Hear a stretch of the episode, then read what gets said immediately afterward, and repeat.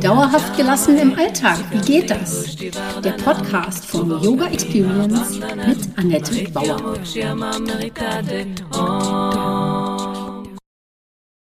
Hallo, ich begrüße dich zu meiner siebten Podcast-Folge. Ähm, dauerhaft gelassen mit Yoga und das ist Yoga Experience Annette Bauer, das bin ich. Und heute geht es um die Zufriedenheit durch Yoga. Also schön, dass du dabei bist, schön, dass wir uns das mal anhören. Und diese Themen, die wir heute besprechen wollen, sind, wie kann ich meine Energie lenken? Was ist Energie überhaupt? Und was sind eigentlich Energieräuber?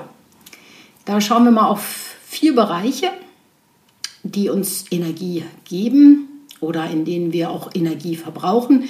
Das ist einmal die Arbeit, dann sind es Beziehungen, zum Beispiel Familie, Freunde und Kollegen. Wichtig ist unsere Gesundheit natürlich durch Bewegung, Schlaf und gute Ernährung. Und dann ist noch wichtig für uns die Erfüllung und der Sinn. Also Sinn im Leben, so in diesem Sinne. da ist es sinnvoll, zum einen hinzuschauen, wie viel Energie wir wofür aufwenden und wann sie uns auch fehlt. Selbst wenn also die Energie gut verteilt ist, gibt es im Leben auch so Herausforderungen, für die wir dann extra Energie bereitstellen müssen. Unvorhergesehenes zum Beispiel. Oder es gibt Menschen, bei denen wir das Gefühl haben, sie würden uns Energie rauben. Wobei ich diesem Gedanken hier auch gerne nochmal anders einsortieren möchte. Und dann ist ja immer auch noch die Frage, was hat das mit Yoga zu tun? Also, im Yoga geht es um Prana, das ist die Lebensenergie. Das ist Lebensenergie, die in allem und jedem wohnt. Alles wird davon durchdrungen. Also nicht nur Menschen, sondern auch Tiere, Pflanzen, alles eben. Wir lenken dieses Prana, reichern es durch den Atem, durch Nahrung und Bewegung an. Und für das Lenken dieser Energie gibt es dann diese extra Atemtechnik, man nennt sie Pranayama. Vielleicht hast du das schon mal gehört. In den meisten Yogakursen geht es um die Bewegung. Und diese Bewegung unterstützt den Fluss des Pranas. Allerdings ist dieses Mehr an Energie, das wir dadurch gewinnen, irgendwie im Körper unterwegs. Und um sie wirklich zu nutzen, müssen wir sie, diese Energie, verstehen und lenken. Dann kann die Konzentration auf den Atem zum Dreh- und Angelpunkt werden, um wirklich nach innen zu gehen, und dann über den Rückzug der Sinne und dann die Konzentration auf ein Objekt hinzuführen zur Meditation. Und wie wir das lenken, das, da kann man zum Beispiel ein Mantra nehmen oder eben auch den Atem selbst. Erst durch das Lenken der Energie kann der Geist zur Ruhe kommen. Und dann wird auch überhaupt erst Meditation möglich. Was ist denn aber bitte Energie? Und wie kann sie dann verschwendet werden? Das ist wie beim Strom, der aus der Steckdose kommt oder aus dem Akku. Ist der Akku leer oder der Stecker nicht eingesteckt, haben wir keine Energie. Das ist zwar so platt und alt, wie man sich das nur vorstellen kann, aber es stimmt. Strom wird durch Bewegung erzeugt. Also ist es nicht sinnvoll, nur auf der Couch rumzuhängen. Du fühlst dich dann meistens danach noch antriebsloser. Manchmal ist man aber auch so erschöpft, dass man auf die Couch muss also das ist gar keine Frage, aber nur rumrennen kann es dann eben auch nicht sein. Das führt dann eben zu einem sehr großen Energieverbrauch. Und die Lösung ist natürlich, wie immer, zielt das Gute durch die Mitte. Also ausgeglichen haushalten mit deinen Sachen ist hier entscheidend. Was alles kostet uns Energie? Natürlich gehört dazu ein Übermaß an Herausforderungen. Ähm, arbeiten ohne Pausen, oder auch allen Anforderungen wirklich begegnen zu wollen. Also jede Anforderung oder Herausforderung auch anzunehmen. Muss man denn das immer? Ich sage bewusst wollen, denn wir haben immer die Wahl, worauf wir unsere Konzentration lenken. Das Lenken, also die Entscheidung treffen, ist hier der Schlüssel zu einem zufriedenen Leben. Das ist ja heute unser Thema. Zufriedenheit durch ein Mehr an Energie. Wenn ich mich auf zu viele Sachen konzentriere, bin ich nirgendwo richtig fokussiert. Möchte ich dazu auch noch überall perfekt sein, ist der Speicher ratzfatz leer. Wir haben also festgestellt, Bewegung hilft, gute Nahrung ist ebenfalls besser für den Motor und Pausen sind wichtig. Also man kann auch gerne regelmäßig, aber nicht zu lange, auf der Couch mal abhängen. da lädt sich der Speicher dann auch wieder auf. Wenn man das zu lange macht, dann zielt das Gute nicht mehr durch die Mitte und dann ist man hm, lätschert. Ja, oder fühlt sich labbrig oder irgendwie platt. Woran merken wir, ob es zu viel ist? Klar, wir sind nicht in einem ausgeglichenen Zustand und dann sind wir unzufrieden. Also wenn wir merken, wir sind irgendwo unzufrieden oder wir haben zu viel oder zu wenig Energie, das gehört, geht eigentlich Hand in Hand. Wofür wenden wir Energie auf? Nun ist also die Frage, wofür wendest du im Alltag deine Energie auf? Liegt dein Augenmerk zum Beispiel auf deiner Karriere? Dann wirst du sicherlich mehr arbeiten. Und yogisch betrachtet ist jede Aufgabe, die wir vollbringen, gleich viel wert. Also es ist weder gut noch schlecht. Es kommt immer auf die innere Haltung an und ob wir dabei im Gleichgewicht sind oder eben auch im Gleichgewicht bleiben. Ein zu viel an Arbeit wird sich dann aber auch in anderen Bereichen bemerkbar machen. Also wenn du zu viel arbeitest, hast du weniger Zeit für Familie und Freunde. Oder du wirst es auch merken, du hast vielleicht eine schlechtere Verdauung oder unruhigen Schlaf. Das kann so weit gehen bis zu Krankheiten oder eben auch ähm, Burnout. Das ist natürlich das, das äh, Extrem, was dann passieren kann. Also kann man sich mal überlegen, alles ist mit allem verbunden. Ist irgendwo ein zu viel vorhanden, fehlt woanders etwas. Du machst vielleicht gute Fortschritte bei der Arbeit und bist erfolgreich. Und dann ist es eben auch wichtig, die soziale Seite mitwachsen zu lassen. Also entweder, dass man irgendwo sich engagiert, ähm, oder etwas abgibt oder teilt, ob das nur seine Zeit ist oder sein Geld, ist egal, aber dass man das nicht als alleiniges Ziel sieht, nur Arbeit, denn alle vier Bereiche sind wichtig. Dann fehlt nämlich auch irgendwann vielleicht der Sinn, wozu rackert man sich ab, wenn am Ende gar nicht klar ist, ist es nur die Karriere, ist es ein, ein Pokal, den man sich irgendwo auf den Tisch stellt, das alles kann man nicht mitnehmen. Also was passiert? Was passiert, wenn du dich nur auf eine Sache fokussierst? Das Ganze kann dann kippen, weil Sinn und Ausgleich fehlen. Und ich denke, das Universum hat das so eingerichtet. Und wir sehen das auch an unserem Planeten. Je mehr wir ihn ausbeuten, umso schlimmer wird es in allen Bereichen.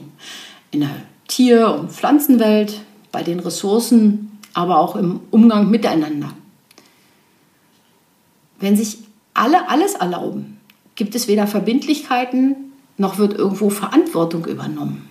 Also auch das, wenn wir über den Sinn reden, ist eine ganz wichtige Sache. Wozu machen wir das? Dass wir einfach mal einen Moment länger darüber nachdenken, wozu dient das?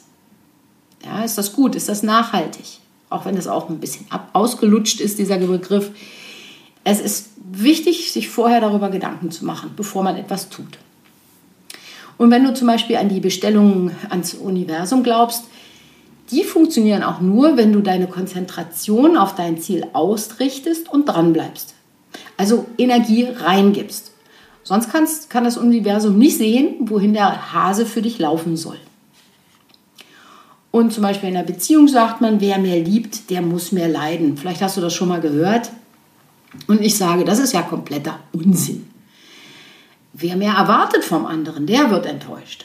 Also auch hier geht es um ein Geben und Nehmen und wer jetzt zum Beispiel nur gibt, der verliert ja auch die Verhältnismäßigkeit aus den Augen und erwartet vom anderen vielleicht auch ganz viel. Also auch da, äh, ne, es ist das gute Ziel durch die Mitte, das kann man für alles anwenden und das geht eben um die Energie in egal was, Beziehung, Arbeit, den Sinn des Lebens und so natürlich auch in der Gesundheit. Wenn ich übermäßig Sport treibe, wird am Ende hinten was fehlen.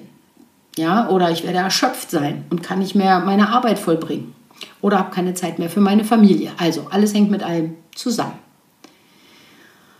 Gut, aber das Leben, eine Herausforderung. Es gibt ja auch spezielle Situationen. Wir benötigen dann eine extra Portion Energie. Da sie aber oft nicht bereitsteht, muss dafür etwas anderes zur Seite treten. Zum Beispiel, ob es um die Trauer durch äh, einen Jobverlust geht oder um, wenn man um einen lieben Menschen trauert. Wir müssen dafür Raum und Zeit einkalkulieren. Zum Beispiel kennt es vielleicht auch jeder, der sich an einer Abschlussarbeit abgerackert hat und danach in so ein Loch fällt. Geist und Körper holen sich damit die Energie zurück, die vorher überbeansprucht wurde. Man kann auch dann kein neues Projekt anfangen, denn auch neue Projekte müssen eigentlich immer erstmal reifen und brauchen dann auch unsere ganze Aufmerksamkeit, also auch wieder extra Energie.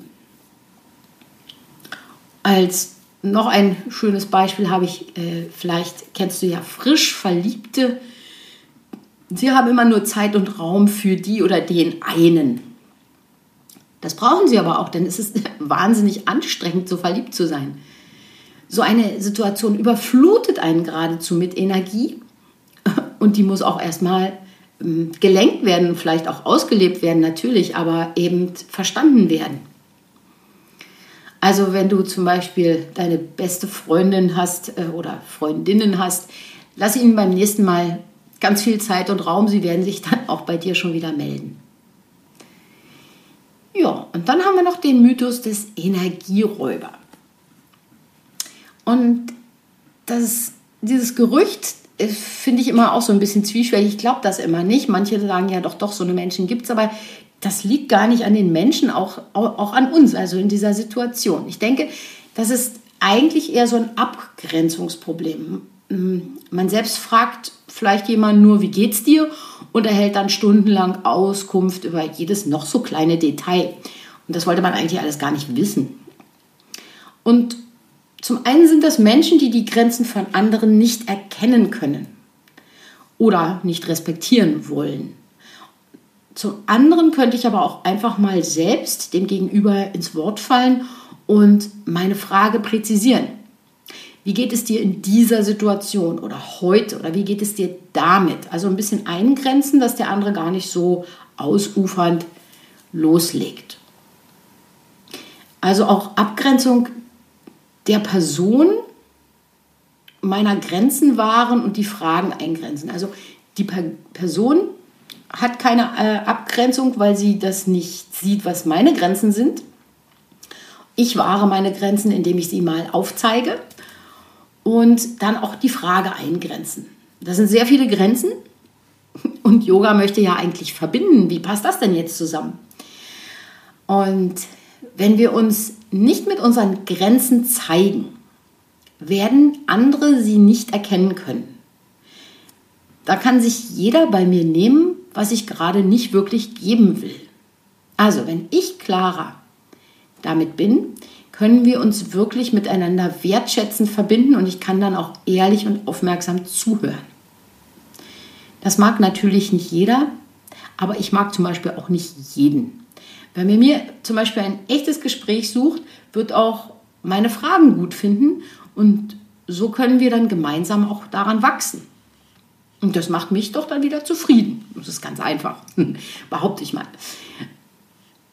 Und da habe ich jetzt für dich den Vorschlag, beobachte diese Woche doch mal, wo du deine Energie herholst, wo du sie verschleuderst und wie du dich auch mal abgrenzen kannst.